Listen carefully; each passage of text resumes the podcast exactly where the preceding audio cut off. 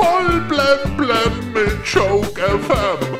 Dein täglicher Comedy Newskick. Heute im Studio. Leo, hello! Noch nie war Internet so wichtig wie in Zeiten von Homeoffice und Distance Learning, aber in Deutschland haben gerade mal 12% einen Glasfaseranschluss laut einer neuen Umfrage von Verivox. Und außerdem klagen 40% über langsame Verbindungen und Ausfälle. Internetprobleme oder wie man auch in Niederbayern sagt. Probleme mit was? Ja, geil.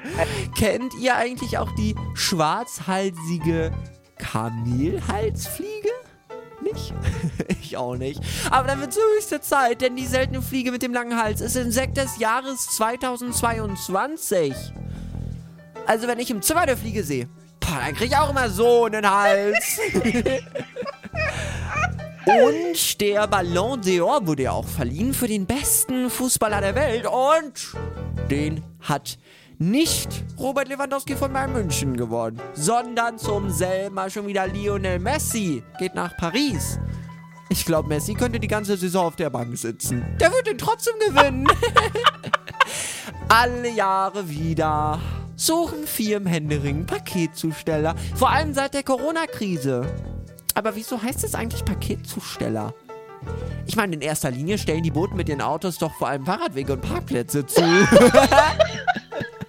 Und der Wintereinbruch, der hat auch natürlich die Menschen in Großbritannien erwischt, ne? Im Norden der Insel war sogar ein Pub zwei Tage lang von der Außenwelt abgeschnitten. Aber die Gäste kamen wohl gut durch, denn es war, Zitat, noch jede Menge Bier da. Das erklärt auch, warum die Leute eingeschneit wurden und es niemand bemerkt hat. und statt Verschwörungsschwurbel versucht's der Wendler jetzt mal zur Abwechslung mit nackten Tatsachen. Laura Müller und der Wendler brauchen wohl dringend Geld, denn das Schlagerschwurbelpärchen ist jetzt auf der Erotikplattform OnlyFans. 30,99 Euro pro Monat kostet der Erotik-Content von den Wendlers.